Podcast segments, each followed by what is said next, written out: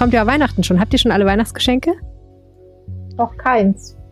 Oh, Boah, kein? Kirsten, was ist da los? Der Nein, nein, nein. Echt? Nein, ich habe Kein noch einziges? keins, noch kein einziges. Ich, ich habe es im Kopf, aber ich habe noch keins äh, besorgt. Boah, das hätte ich nicht gedacht. Ich hätte gedacht, Kirsten ist eher jemand, der so voll vorplant und schon so Listen anlegt und so. Kannst du mal sehen.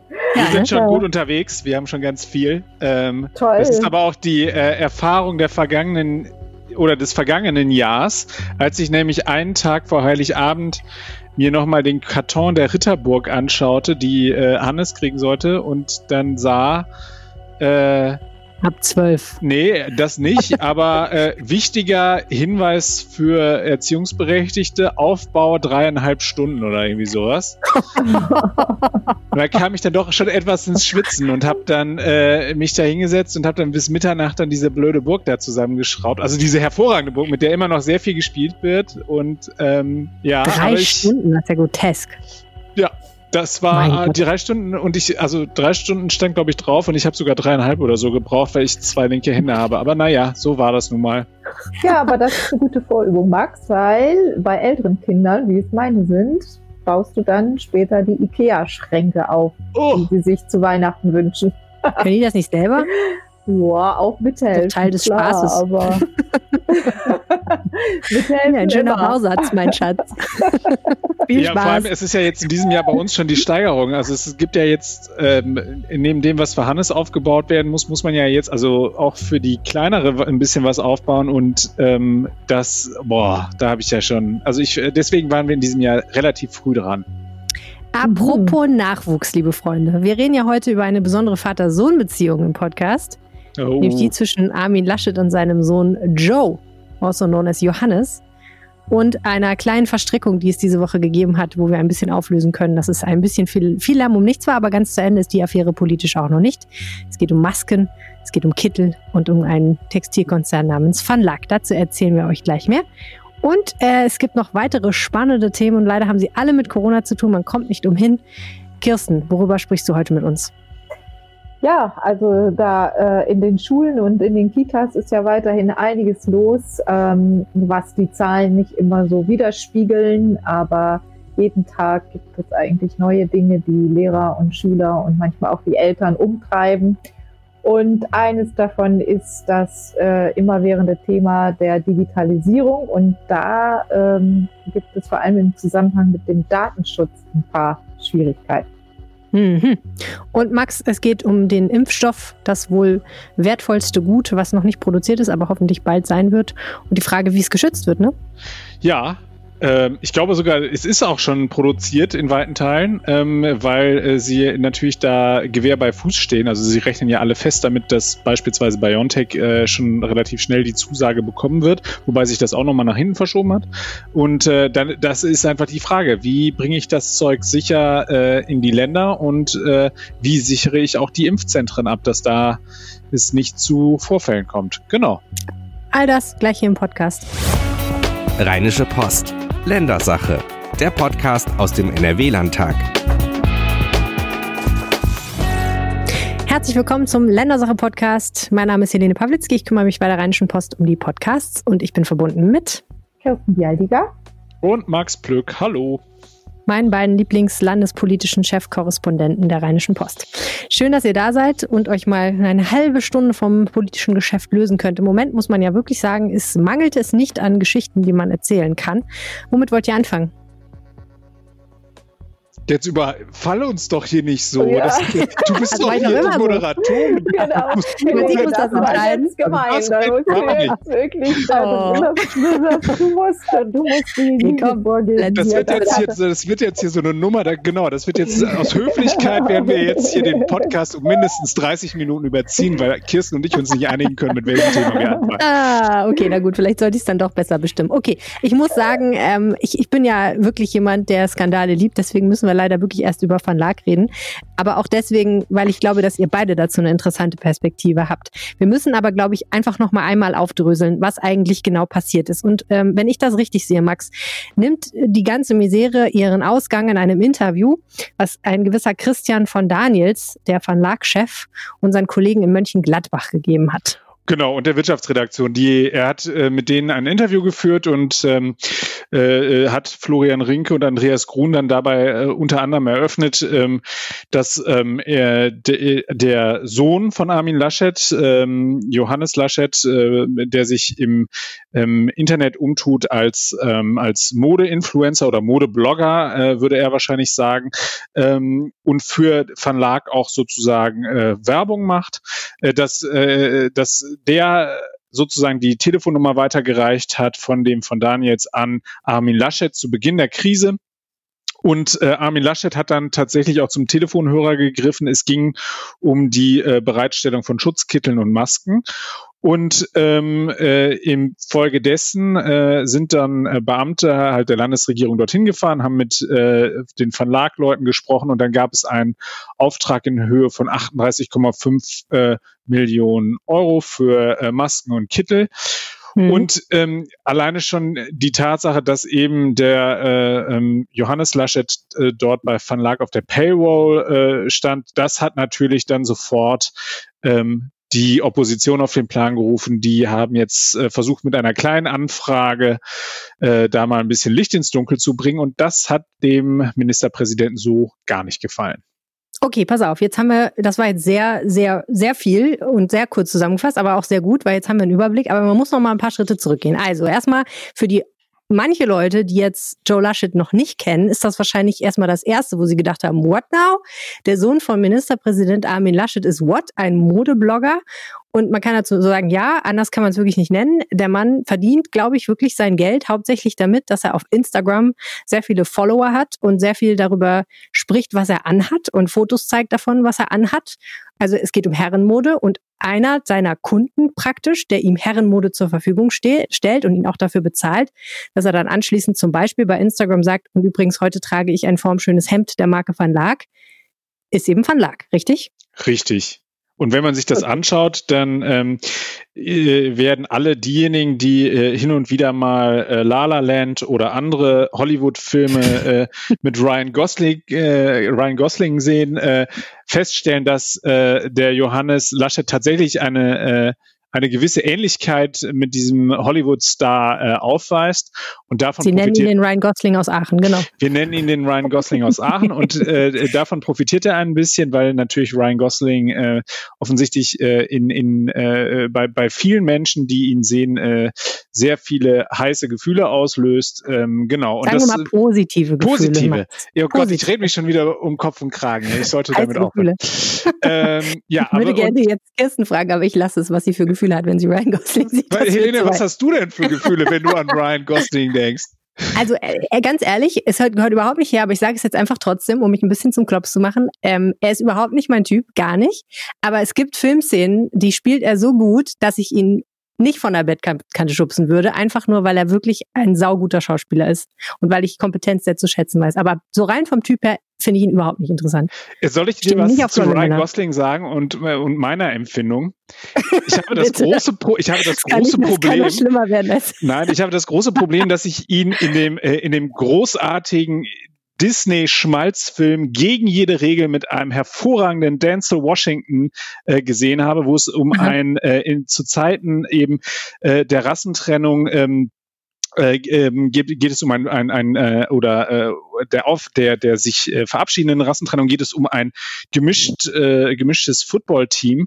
Und da spielt er so einen dünnen äh, ähm, äh, Hillbilly, äh, so dass ich ihn sehr lange nicht sehr ernst nehmen konnte, als er dann anfing, diese harte Mannrollen zu spielen. Mhm. Und äh, deswegen habe ich immer ein leichtes Störgefühl, wenn ich ihn sehe. Aber ich kann übrigens jedem empfehlen, gegen jede Regel, mit Denzel Washington. Großartiger Film. Vielen Dank. Okay, also Max kriegt heiße Gefühle, wenn er Denzel Washington sieht. Sehr gut. ähm, ich würde dir ja mal empfehlen, oder euch beiden sogar, die äh, Kussszene aus dem Film Driver bei, bei YouTube zu suchen. Dann wisst ihr, was ich meine. Ähm, Kirsten, möchtest du auch noch was zu Ryan Gosling sagen? Ich überlege gerade, wer das ist. Sehr gut. Sieht aus wie Johannes Laschet. Genau. Er sieht ein bisschen aus wie der Sohn von Armin Laschet. Okay. Ähm, und äh, Ähnlichkeiten mit lebenden Personen sind natürlich total, ähm, ja, äh, absichtlich. So, ähm, also, und jetzt muss man noch mal weiter zurückgehen und sagen, okay, das war in einer Zeit, in der, das erinnern wir uns vielleicht auch noch, wir alle Angst hatten, weil irgendwie klar war, wir brauchen eigentlich alle irgendwie Masken. So, es, es war noch keine Maskenpflicht, aber es war irgendwie klar, so Corona, ansteckende Krankheit. Masken könnten vielleicht eine gute Lösung sein. Die Ärzte merkten schon, mh, hm, langsam gehen hier die OP-Kittel zur Neige und auch die Hausärzte, die sich ja verkleiden mussten, wenn sie mal bei jemandem einen Test nehmen wollten, hatten Angst, dass sie das durch ihre ganze Praxis tragen, aber ihnen fehlte das Material, dann kamen noch Pflegeheime dazu und so weiter und so fort. Also klar war auch irgendwie, ähm, ja, politisch, es muss was passieren, damit irgendwie Masken und Kittel hier mal in größerer Zahl auftauchen, richtig? Ja, so war's. Und ähm, das ist auch so ein bisschen die Argumentationslinie, die Armin Laschet äh, jetzt fährt. Und da hat er auch Unterstützung bekommen von seinem Tandempartner äh, im Rennen um die äh, um den CDU-Vorsitz von Jens Spahn, die beide sozusagen so ein bisschen in, in das Horn getrötet haben.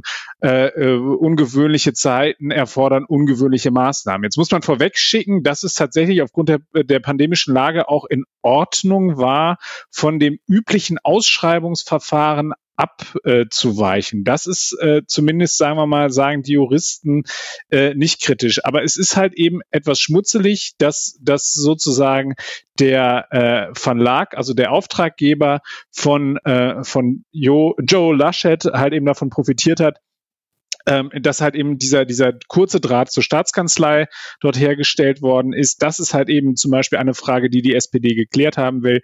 Mhm. Und ähm, was auch ungewöhnlich ist, muss man sagen, dass eben der Ministerpräsident selbst zum Telefonhörer gegriffen hat und den von Daniel jetzt angerufen hat. Üblicherweise äh, hätte er da, ähm, sagen wir mal, etwas sensibler sein können und hätte sehen können, dass das, wenn es sozusagen ans Licht kommt, ähm, ihm Probleme bereiten wird, weil eben genau diese Fragen plötzlich im Raum stehen. Und ähm, es wäre, äh, wäre ein leichtes gewesen, einfach zu sagen, Karl Josef, äh, hier hast du die Telefonnummer von Herrn von Danitz, Karl Josef Laumann, der NRW-Gesundheitsminister äh, von der mhm. CDU, äh, hätte dann eben seine, äh, seine Abteilung dort einfach mal äh, in, ins, ins Rennen schicken können. Die hätten möglicherweise auch den Überblick gehabt, äh, welche weiteren Angebote es gibt. Ähm, Armin Laschet sagt jetzt irgendwie, er habe sich die T Finger wund telefoniert und alle aus der Landesregierung hätten sich die Finger äh, wund telefoniert. Und ja, und er ist, ähm, das muss man auch sagen, das ist halt eben eine, eine Weiterung eben dieses Falles. Er ist bei einem Auftritt ähm, in der Merkur Spielarena, der Düsseldorfer äh, Spielstätte von Fortuna, äh, ist er bei dem Besuch des Impfzentrums, als ich ihn danach gefragt habe, äh, ob denn jetzt diese, äh, dieser Van Laak-Vorfall auch den Landesrechnungshof auf den Plan rufen würde, ist er, hat er einmal kurz geschmunzelt und ist dann so aus der Hose gestiegen äh, und hat auf die SPD eingedroschen, was denen denn jetzt einfallen würde, hier äh, so mit Schmutz nicht nur nach ihm, sondern auch nach seiner Familie zu werfen und so weiter und so fort. Was ungewöhnlich ist, muss man sagen. Also und was hm. mich auch sehr erstaunt hat in dem Moment, das war in einer Schärfe, da war von Schäbigkeit die Rede, da war, hat er gesagt, äh, außerhalb von NRW wüsste man womöglich nicht um den Zustand der NRW-SPD, die halt eben mit Angriffen immer unterhalb der äh, Gürtellinie landen würde, etc. Also das war huiuiui, da schlackerten ah. mir die Ohren ein bisschen, muss ich gestehen. Ja. Können wir gleich nochmal über die Einschätzung reden, wie er da reagiert hat, ob das jetzt eher souverän oder nicht so souverän war. Äh, nochmal ganz kurz zurück zur SPD und dem, dem, von mir aus auch dem Zustand der SPD. Ähm, also, äh, Vorgang ist ja, äh, Papa Laschet ist, äh, sagt, ich brauche ganz dringend mal irgendjemanden, der mir Masken und Kittel liefert und ich habe keine Ahnung wer. Sohn sagt, kein Problem, ich kenne da doch hier Van Laak, ist doch einer meiner Kunden, die, die können auch sowas, frag die doch einfach mal, hier ist die Telefonnummer. Daraufhin greift Armin Laschet zum Telefon, ruft den Van Laak-Chef an und sagt, pass auf, wie sieht's aus? Und Van Laak sagt, ja, können wir irgendwie machen und dann kommt das Geschäft zustande. Okay. Und was genau will die SPD denn jetzt wissen, beziehungsweise was bemängelt sie daran? Sie bemängelt eine ganze Menge Dinge. Sie bemängelt daran die Anbahnung des Geschäftes. Sie äh, bemängelt daran äh, quasi, äh, die, die Frage steht doch im Raum, äh, hätten, wären nicht möglicherweise auch andere Unternehmen aus NRW gerne zum Zuge gekommen bei dieser Veranstaltung etc. Also da sind, äh, und es geht natürlich insbesondere auch um die Frage, ähm, die jetzt ähm, zumindest äh, die beiden Protagonisten beantwortet haben. Äh, ist Geld geflossen von, von, äh, von Daniels äh, in Richtung äh, Joe Laschet dafür, dass er sozusagen diesen, diesen Deal eingefädelt hat. Da haben sowohl Armin Laschet als auch Johannes Laschet beide gesagt, nein, das war nicht so. Es ist dafür keine Gegenleistung ähm, äh, geleistet worden.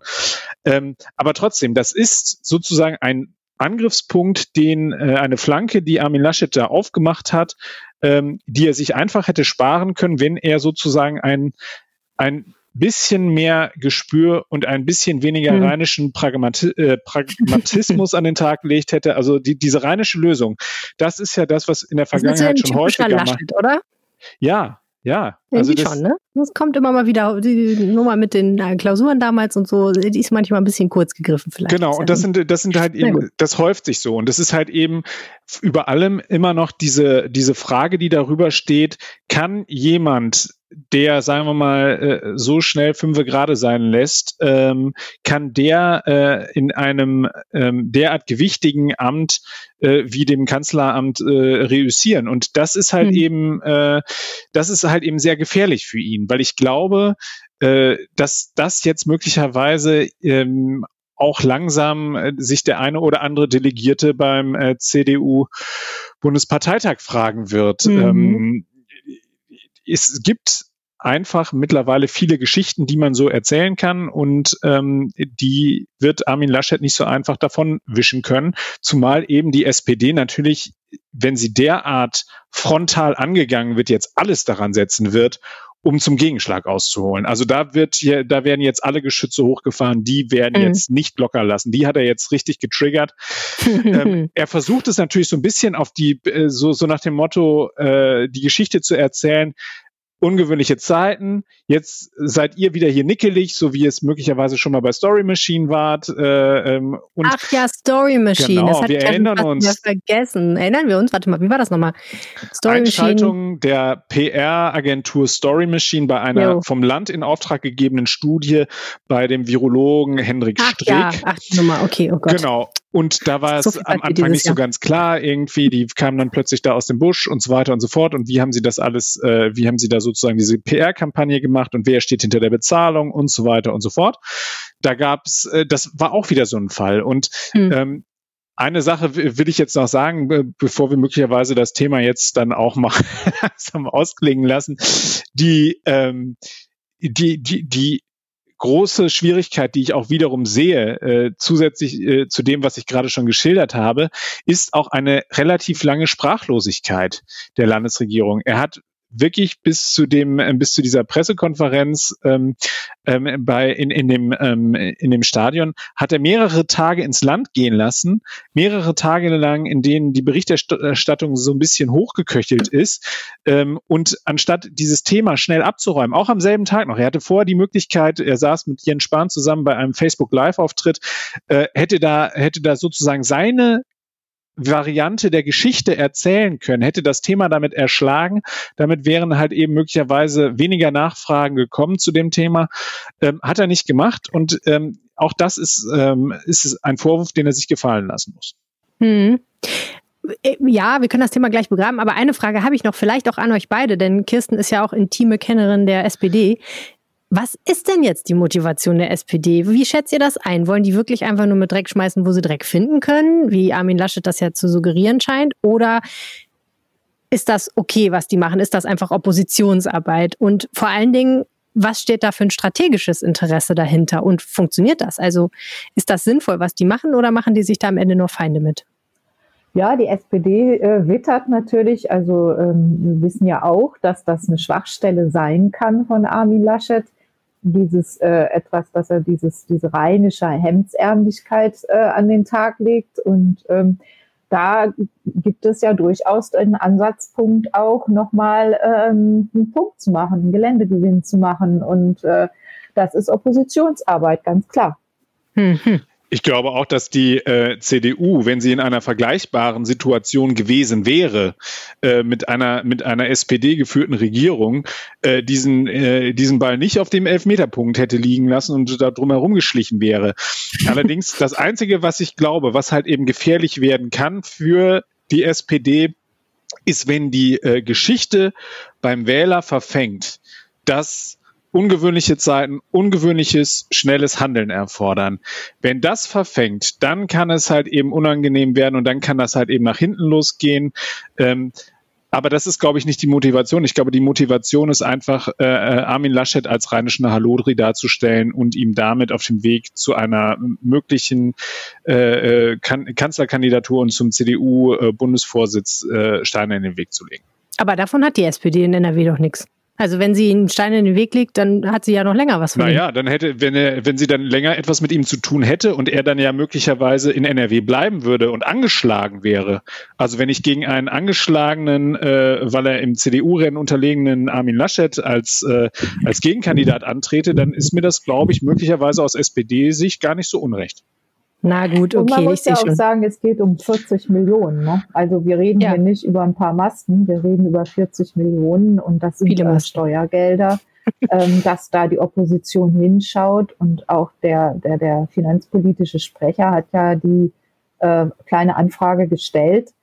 Ähm, das, das ist ähm, schon richtig. Also das hm. würde ich als Wähler auch äh, wirklich wollen. Aus mhm. Sicht des Wählers ist es ja richtig, dann zu schauen, wo sind diese 40 Millionen geblieben und ähm, sind die, ist, hat die Vergabe richtig stattgefunden. Es gibt ja genaue Regeln, wie öffentliche Auftragsvergabe zu sein hat. Und ähm, das, da, da muss jetzt eben nochmal geschaut werden und muss man sehen, ob das wirklich alles abgedeckt ist. Und das ist ja richtig, dass die Opposition da auch hinschaut. Was mich so ein bisschen, was mich so ein bisschen ähm, vorsichtig äh, werden lässt dabei, ist beispielsweise das, was der, äh, ähm, was wir von Transparency International gehört haben, wenn die selbst sagen, es handele sich um einen Sturm im Wasserglas, aber man hätte es einfach alles geschickte Hand haben können, dann könnte ich mir vorstellen, dass die SPD am Ende womöglich nicht so weit kommt, wie sie kommen möchte. Auszuschließen ist es aber nicht, dass das noch sehr, sehr, sehr unangenehm für Armin Laschet werden kann. Okay. Wir bleiben ein bisschen beim Thema Corona, wechseln aber komplett eigentlich die Szenerie. Es geht an die Schulen und da muss man ja sagen, ist immer noch die Frage, wenn Präsenzunterricht nicht optimal ist in Zeiten einer Infektionspandemie, ist dann eigentlich Fernunterricht praktisch über Computer, übers Internet eine Lösung? Die Antwort lautet vielleicht, aber natürlich nur erstens mal, wenn die Schulen gut ausgestattet sind und dann kommt noch der ganze Haken hinterher, dass die Schüler ja auch gut ausgestattet sein müssen. Das mit den Schulen ist aber allein schon ein Problem, Kirsten. Das muss man ja auch sagen, ein ewiger Refrain. Die Digitalisierung, die, die, die Digitalisierung in Deutschland, in Nordrhein-Westfalen überhaupt, insgesamt alles nicht so optimal, nicht so wie es soll, nicht so schnell wie es soll und so weiter. Und ähm, jetzt äh, gibt es nochmal einen neuen Punkt, nämlich die Frage nach dem Datenschutz. Ja, also äh, tatsächlich äh, ist, äh, gibt es etwas Positives auch beim Thema Digitalisierung der Schulen zu vermelden. Äh, die ersten Dienstlaptops für Lehrer werden ausgeliefert. Okay. Und ähm, das ist ja schon mal gut. Äh, es sind viele Förderprogramme aufgelegt worden und einige sind auch nahezu ausgeschöpft inzwischen. Und viele Lehrer in Nordrhein-Westfalen können sich jetzt zunächst mal über diese Dienstlaptops freuen. Das mhm. ist äh, das eine. Ähm, aber es gibt auch äh, den ein oder anderen Haken. Und äh, es gibt auch immer noch rechtliche Regelungen, die für den Schulalltag total wichtig sind, aber ähm, die die Lehrer nicht so richtig einschätzen können. Ich sage jetzt mal ein Beispiel. Ähm, man kann ja, oder es ist ja möglich, jetzt den Unterricht zu streamen. Also mhm. einfach äh, den, den Laptop oder das iPad, was der Lehrer jetzt neu hat, aufzustellen, die Kamera laufen zu lassen, den Unterricht mitzufilmen und für die Schüler, die sich in Quarantäne befinden, nach Hause zu übertragen. Die schauen sich das dann auf ihrem Gerät im Idealfall an. So, jetzt ist aber nicht die Frage geklärt, ob überhaupt solch ein Livestream mit dem Datenschutz vereinbar ist, weil ja die Schüler im Unterricht zu sehen sind. Und für viele Lehrer bedeutet das, dass sie ähm, zweimal Unterricht machen. Sie machen vormittags den Unterricht mit den Schülern, die in Präsenz da sind und nachmittags den Unterricht mit den drei, vier Schülern, möglicherweise die in Quarantäne gerade sind. Das bedeutet äh, doppelte Arbeitszeit. Und ähm, es gab ja auch zuletzt eine eine Umfrage zur Verfassung, zur psychischen Verfassung von Lehrern. Und da ist ganz klar rausgekommen, dass äh, jeder Dritte schon von Burnout bedroht ist. Hm. Also man sieht, es ist eigentlich äh, äh, eine kleine, eine kleine Sache, eine Kleinigkeit, ähm, eine, eine relativ offensichtliche Frage, die aber noch nicht ganz abschließend äh, beantwortet ist. Das hm. Schulministerium sagt, ja, eher ein bisschen äh, pragmatisch herangehen und sagt gleichzeitig, ähm, äh, die Schüler haben ihr, ihr Einverständnis gegeben, wenn sie sich in den Livestream einschalten. Aber das gilt ja nicht für die Schüler, die in der Klasse sind. Die haben ja sich in den Livestream nicht eingeschaltet, die sind ja in Präsenz. Mhm. Das klingt irgendwie so ein bisschen nach was wie, ups, hätten wir vielleicht auch mal vorher drüber nachdenken können, oder? Ja, das ist ein Beispiel dafür, äh, dass auch da im Detail die Probleme stecken. Und es gibt äh, leider auch noch weitere Beispiele. Ähm, jetzt müssen diese Dienstlaptops, die bleiben ja im Eigentum des, der Schule, des Schulträgers. Und es gibt da Leihverträge. Und viele Kommunen, die ja die Schulträger oft sind, ähm, sind offenbar jetzt auch überfordert, solche Leihverträge aufzusetzen. Hm. Ähm, mich haben jetzt Leihverträge sind mir zugeschickt worden. Da sagt jeder Jurist, das darf auf keinen Fall ein Lehrer unterschreiben. Okay. Da steht, da steht dann drin, bei jeder Reparatur an dem Gerät haftet der Lehrer. Hm. Das heißt, der Lehrer muss das alles bezahlen. Wenn der Display kaputt ist, wenn, ähm, wenn das Display kaputt ist, wenn die wenn die, wenn er verschwunden ist, müssen sie auch für die Kosten aufkommen. Es gibt eine Eigenbeteiligung auch ähm, beim Verlust in Höhe von mehreren hundert Euro. Also all diese Dinge. Ähm, Und warte mal, spielt es dabei eine Rolle, ob das jetzt passiert, wenn das im Unterricht benutzt wird oder privat? Oder weil ich meine, wenn jetzt, weiß ich auch nicht, ein Schüler einen Fußball dagegen knallen lässt, dann kann der Lehrer ja wahrscheinlich nicht so viel dafür.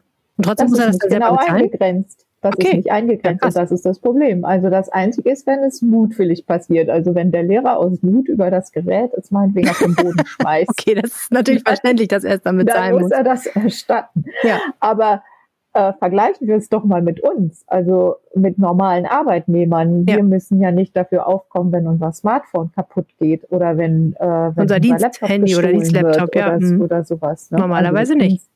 Genau. Also und, ich meine, äh, ich weiß nicht, wie es bei Fahrlässigkeit ist, aber zumindest, ja. wenn wir nichts dafür können, würde ich auch davon ausgehen. Ja. Und man ist ja auch Berufshaftpflichtversichert, also möglicherweise spielt ja, das dann auch noch eine Rolle. Aber ja, krass, okay. Also und aber das heißt doch eigentlich, dass kein Lehrer wirklich ernsthaft daran denken kann, so ein Ding zu unterschreiben. Ja, wie gesagt, also es ist, äh, es ist noch äh, nicht ganz klar. Äh, es gibt Kommunen, wo das so aussieht, wo diese Verträge so aussehen. Es gibt aber auch Kommunen, wo die Verträge ganz, genannt, ganz anders aussehen. Also jeder Lehrer sollte sich genau anschauen, was er da unterschreibt. Aber äh, ja, in der Kommune, ähm, wo diese Verträge so merkwürdig ausgestaltet sind, da sagen die Lehrer, nö, das unterschreiben wir nicht. Wir wollen gar keinen Dienst-Laptop. Hm. Das ist natürlich nicht so gut für die Digitalisierung des Unterrichts. nein, nein. Also das sind zwei Beispiele nur, äh, woran es hakt. Wäre natürlich schön gewesen, da so einen Mustervertrag mal zu kriegen vom Schulministerium oder so, ne? Ja, das Schulministerium sagt, das gibt es, aber Aha. offenbar hat die Kommunen das nicht überall erreicht. Oder sie möchten es nicht oder umsetzen. Das. Ja. Ja, super. Aber also es ist ärgerlich, ne, wenn man sich das so anhört, dass das so Sachen sind, wo man sich so denkt, man, echt, da würde so ein bisschen rheinischer mhm. Pragmatismus ja schon gut tun? Ja, aus der Sicht der Kommunen ist es wahrscheinlich pragmatisch zu sagen, der Lehrer soll für alles aufkommen. Hm. Ja, nee, aber ich meine, das wird ja nicht dazu führen, dass das mit der Digitalisierung schnell vorangeht. Nein, nein, ich weiß, was du meinst, Helene. Ja, ja, klar. Also klar, also es, ist, es sollte natürlich professionell ausgestaltet sein und es sollte von allen Seiten äh, so gehandhabt werden, dass, dass es auch Sinn macht. Ja, ich versuche gerade so ein bisschen zu verstehen, ähm, was eine Lösung des Problems sein könnte. Wenn das von Kommune zu Kommune unterschiedlich ist, muss man ja sagen, es gibt sicherlich auch Kommunen, in denen läuft das besser. Ähm, aber dann scheint es ja auch ein bisschen ein Problem dessen zu sein, dass das eben, weil es so unterschiedlich gehandhabt ist, nur ganz schwer unter einen Hut zu bringen ist. Ne? Also da stelle ich mir vor, so Landespolitik zu dem Thema zu machen, ist gar nicht so einfach, denn einerseits wird ja auch gestöhnt über zu viele Vorgaben, vermute ich. Aber andererseits es einfach laufen lassen ist wahrscheinlich auch nicht der richtige Weg. Ich habe den Eindruck, es gibt äh, Schwierigkeiten in der Kommunikation. Es ist eine Vielzahl von Informationen, die ja auch teilweise dann wieder erneuert werden und umgeändert werden und die von der, vom Ministerium in die unteren Ebenen reingetragen werden müssen. Und ich glaube, äh, dass da Verbesserungsbedarf besteht, nach allem, was ich jetzt in den letzten Wochen in dieser Pandemie hm. erlebt habe im Umgang von Ministerien und Kommunen und der einzelnen Ebenen. Also es muss besser kommuniziert werden. Das, das äh, Schulministerium muss besser mit den, vielleicht dann auch stärker noch die Bezirksvertretung, äh, Bezirksregierung, Entschuldigung, die Bezirksregierung einbeziehen als Schulaufsicht. Es muss, ähm, es müssen engere Drähte her. Also ähm, das Schulministerium hat ja diese ganzen Handlungsempfehlungen, aber die Kommunen werden, äh, in den Kommunen kommt das nicht an. Mhm. Und äh, da muss sich einiges tun. Ich würde jetzt gerne noch mal eine etwas fiese Frage stellen, Kirsten, weil mhm. ich dafür ganz gar kein Gefühl habe. Ich höre immer nur, mit der Digitalisierung läuft es nicht so. Wenn ich jetzt mir eine Skala vorstelle, von null alles noch mit äh, Kreide und Tafel bis 10 alles top durchdigitalisiert, so wie man sich das vielleicht wünschen würde. Und das ist natürlich jetzt im Auge des Betrachters, was das bedeuten würde. Wo sind wir denn dann in Nordrhein-Westfalen jetzt? Was würdest du sagen? Sind wir schon jenseits der 5 oder noch diesseits der 5 zum Beispiel? Das ist so pauschal schwierig zu beantworten. Also ich will mich da gar nicht äh, rauswinden, aber ist gut. Ich sage, es, es ist eine fiese Frage. Es ist so unterschiedlich. Es gibt es gibt tatsächlich die Schul es gibt Schulen, äh, da die, die liegen in, in einem weißen Fleck, also die sind noch gar nicht angebunden Aha. mit einem funktionsfähigen Internet und die haben äh, kein WLAN. Ja. Also kein wirklich starkes WLAN, mit dem man arbeiten könnte. Die gibt es. Es gibt andere Schulen, die sind top ausgestattet. Mhm. Ähm, leider äh, hört, hört, ist dann auch zu hören, dass diese Schulen dann es auch nicht richtig machen. Also es gab den Fall einer Schule äh, in Solingen, meine ich, war das. Da hatte eine Schule wirklich eine super schnelle äh, Glasfaserleitung und äh, 100 Megabits, das ist schon ziemlich viel. Und die mussten das runterdrosseln, weil das Schulamt dann gesagt hat, äh, das geht nicht, dass eine Schule so schnell unterwegs ist und die anderen so langsam. Hm. Also in derselben Kommune dann. Hm. Also es ist, äh, ja, es gibt viele Probleme immer noch bei der Digitalisierung und das pauschal zu beantworten ist, glaube ich. Ja, verstehe. Sehr, sehr schwer. Hm. Hört sich ein bisschen an wie Sackflöhehüten auch dieses Thema? Ja, es hat viele Ecken und Enden. Seufze sie. Ist nicht ganz einfach, wahrscheinlich auch äh, nicht für Yvonne Gebauer, die Schulministerin. Ja, es sind eben auch, es ist ja nichts, was jetzt nur in den letzten drei Jahren nicht funktioniert hat. Es ist über, hat über die letzten 13, 14, 15, 20 Jahre nicht funktioniert. Hm.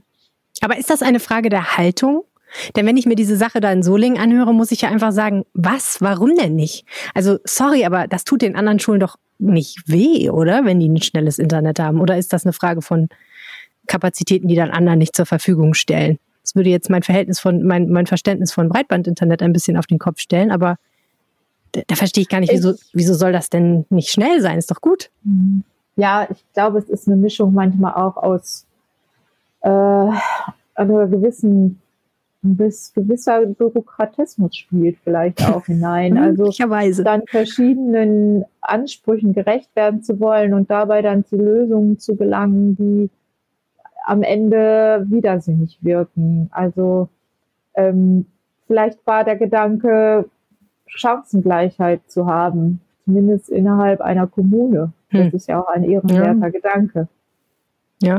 Nur äh, ja, äh, diejenigen, die es dann könnten, bremst es aus und es hm. steigert ja auch nicht die Motivation dann der Schulleiter, ähm, da richtig Gas zu geben bei der Digitalisierung. Ja. Und ich glaube, es ist, es ist noch immer auch ein gewisser Skeptizismus dabei gegenüber der Digitalisierung, dass es eben ähm, Teufelszeug den Schülern, ja, ein bisschen ja, Schülern nicht gut tun mag oder ja.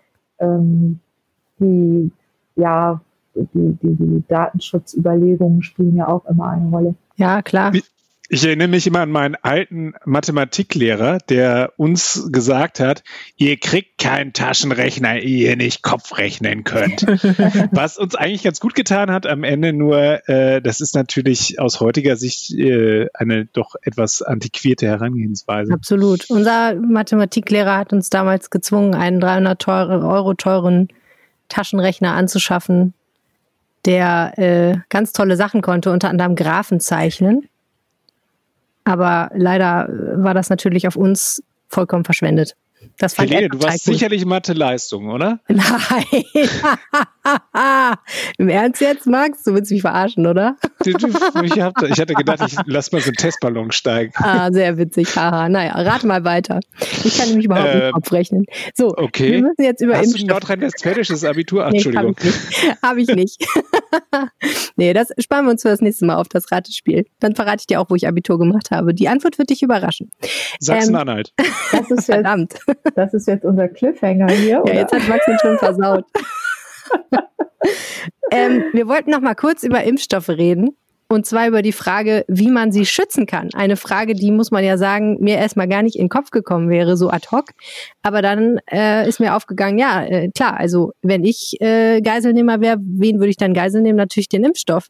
Denn äh, dafür würden, würden sicherlich ein paar Milliarden locker gemacht. Ähm, das habe ich natürlich nicht vor und ich halte es auch für logistisch ein sehr schwieriges Verbrechen. Es wird noch ein bisschen erschwert dadurch, dass jetzt schon Überlegungen äh, angestellt werden, wer denn diesen Impfstoff schützen kann. Und da gibt es mehrere Kandidat Kandidaten, Max. Genau. Also der ähm, auch auf dieser äh, Pressekonferenz, wo Herr Laschet so aus der Hose gestiegen ist, hat sich auch der Bundesgesundheitsminister zu diesem Thema geäußert ähm, und hat dann gesagt, äh, Sie können mir glauben, wenn wir schon äh, Masken am Frankfurter Flughafen mit Hilfe der Bundespolizei schützen lassen, dann werden wir es bei einem so raren Gut wie dem Impfstoff auch tun. Das Zitat und, fand ich ehrlich gesagt schon relativ absurd. Wann haben die das denn gemacht? Das war in, den, in den Anfangszeiten, als sie wirklich Masken rund um die Welt angekauft haben. Also da sind ja äh, sind aus allen Teilen der Welt, insbesondere aber auch aus China, äh, Masken äh, nach, nach Deutschland äh, geflogen worden und in einem zentralen Lager offensichtlich am Frankfurter Flughafen gelagert worden. Und dort hat man dann halt eben äh, zur Bewachung auch Bundespolizisten eingesetzt, hm. wenn man dem äh, Bundesgesundheitsminister da glauben darf. Interessant. Ähm, Jetzt habe ich genau vor diesem Hintergrund dann einfach auch mal mit äh, der Gewerkschaft der Polizei, äh, beziehungsweise mit dem, mit dem Vize der Gewerkschaft der Polizei, Sven Hüber, äh, darüber gesprochen, der für die Bundespolizei zuständig ist. Und äh, der hat äh, da etwas, äh, sagen wir mal, verwundert mit den Augen äh, gerollt und hat gesagt, wir haben gar nicht die Mannschaftsstärke, um das halt eben zu leisten. Er hat gesagt, sie seien ja nicht äh, mit einer Mannschaftsstärke wie der äh, Nationalen Volksbefreiungsarmee der äh, Chinesen gesegnet. Ähm, und äh, was, was er gesagt hat, ist, sie haben ja eben derzeit noch relativ viel zu tun mit Grenzsicherungsaufgaben. Sie sind äh, personell deutlich dezimiert, weil sie ähm, äh, im Schnitt ungefähr 2000 Kollegen haben, die äh, Corona-bedingt in Quarantäne sind. Also er, sa er sagt, im Augenblick sei die Bundespolizei gar nicht in der Lage, jetzt hier anzufangen, irgendwelche Impfstofftransporte zu schützen. Das mhm. führte dann wiederum dazu, beziehungsweise jetzt nicht dieses Zitat von Herrn Hüber, aber die, das scheint offensichtlich nicht so abwegig zu sein, denn Annegret Kramp-Karrenbauer, ihres Zeichens Bundesverteidigungsministerin, äh, hat sich in einem TV-Interview dazu geäußert und hat ins Spiel gebracht, dass möglicherweise auch die Bundeswehr dann eingesetzt werden könnte. Da geht es um Logistik, aber eben auch um Schutz wenn sie denn angefordert würde. Hm. Diese Frage habe ich dann wiederum dem NRW-Gesundheitsministerium zugespielt und dem NRW-Innenministerium und habe gesagt, Leute, was ist denn? Und äh, sie haben dann eben auf diese Aussagen von Frau Kram-Karrenbauer verwiesen, haben aber auch äh, durchblicken lassen, dass es durchaus auch Gespräche mit der Bundeswehr gäbe. Ähm, da, die sind, die werden noch geführt, da gibt es jetzt noch kein Ergebnis. Aber da sind wir dann sozusagen in dem Bereich äh, Transport und so weiter. Also der Impfstoff muss ja erstmal von einem zentralen Lager, von einer zentralen Stelle zu uns kommen. Und da könnte die Bundeswehr dann eine Rolle spielen. Ähm, hm. Die zweite Frage, die ich mir dann gestellt habe und der ich ein bisschen nachgegangen bin, war, wie sieht's denn überhaupt in den Impfzentren aus? Weil ähm, ich war bei dieser Veranstaltung in der ähm, Merkur Spielarena da standen davor schon einige Leute, die eine sehr dezidierte ablehnende Meinung zum Thema Impfen hatten. Äh, die, äh, da, da, das fand ich auch so wunderbar. Da äh, stellte sich wirklich einer hin und hat dann etwas holprig äh, formuliert: Ja, Merkel und die Raute, man wüsste ja Bescheid, das sei ein Zeichen für die Verbindung zu Freimaurern und Rosenkreuzern. Mhm. Also, da, also sie sind wirklich irre. Mhm. Und es ist halt eben leider auch nicht auszuschließen, dass irre Leute irre Dinge tun ähm, die, ähm, dass sie da stören, dass sie da äh, möglicherweise Übergriffe planen auf eben diese Impfzentren. Und da ist aber ganz klar die Ansage, darum kümmern sich äh, die, die kümmert sich die kommunale Ebene, die, mhm. die der Land, äh, das Land ist sozusagen für die für die äh, Aufteilung und so weiter und für die Finanzierung äh, halt eben von, von den ganzen Dingen, die man halt eben zum Impfen braucht, zuständig. Aber halt eben vor Ort für die Betreibung der Impfzentren sind die Kommunen im Boot, beziehungsweise die Landkreise und kreisfreien Städte.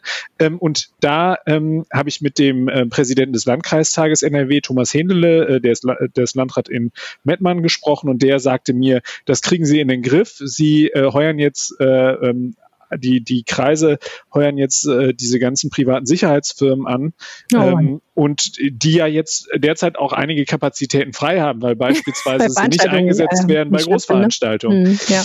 Man muss ein bisschen im Hinterkopf haben, dass das ja jetzt ein Prozess ist, der wahrscheinlich ein mindestens ein halbes Jahr dauern wird. Also insofern ähm, ist, ist das, äh, ist es eine etwas längere Großveranstaltung, die da äh, jetzt geschützt werden muss?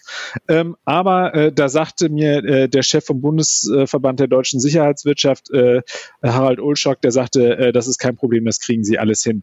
Ähm, also aber das wird darf noch ich mal kurz werden. fragen? Also das ist ja, ja, okay, alles klar. Also ich meine, da steht dann jemand rum, der aufpasst, was da so passiert und so, ne? Aber es ist natürlich schon ein Unterschied, ob da jetzt jemand von der Bundeswehr oder von der Polizei steht oder ein Privat privater Sicherheitsdienst. Denn der private naja, Sicherheitsdienst kann natürlich jetzt, weiß ich auch nicht, den Irren mit dem Messer, der da rumrennt, oder den, weiß ich auch nicht, den, ich weiß ja nicht, was die Leute planen, aber ne, also der kann ja den, den, den Menschen, der da sozusagen eine Gefahr darstellt, dann vielleicht kurz mal aufhalten.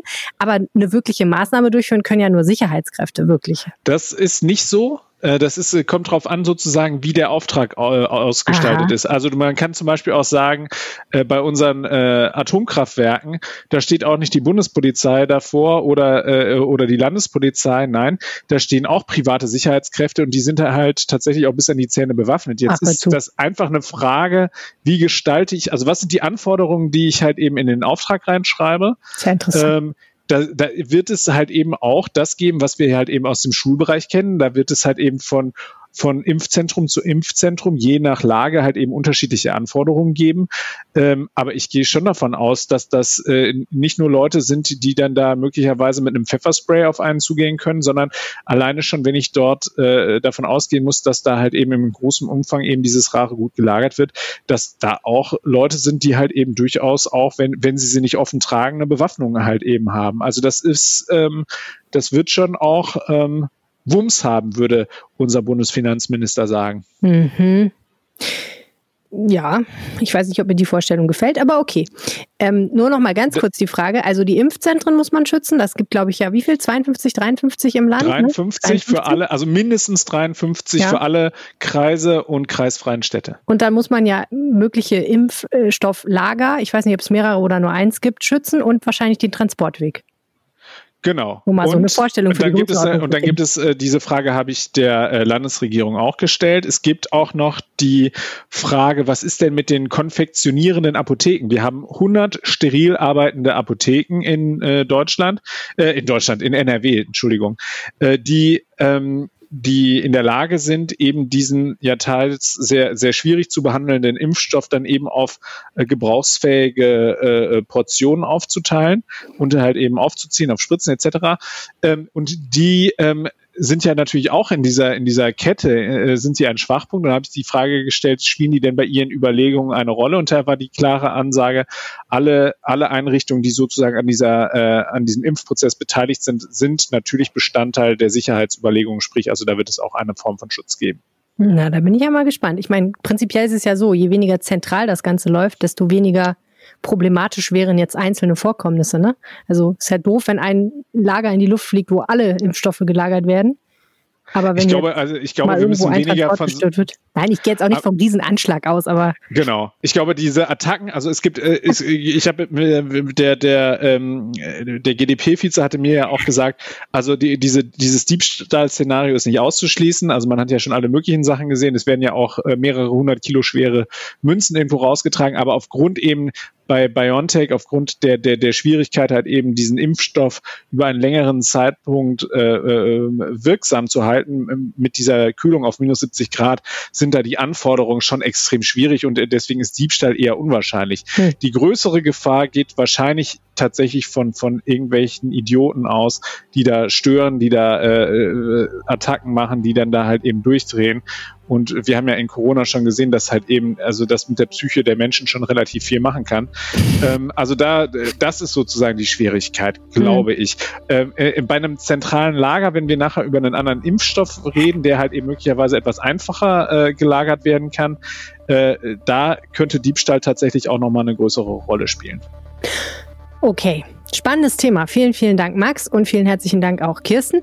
Und danke an euch fürs Zuhören bei der Ländersache diese Woche. Mein Name ist Helene Pawlitzki und wenn ihr uns was sagen wollt, schreibt uns gerne an ländersache.rheinische-post.de. Ihr könnt uns auch auf Twitter erreichen, sucht einfach nach Max Plück und Helene Pawlitzki. Und ansonsten freuen wir uns, wenn ihr uns unterstützt mit einem RP Plus Abo. Das findet ihr unter rp-online.de slash abo-ländersache mit AE.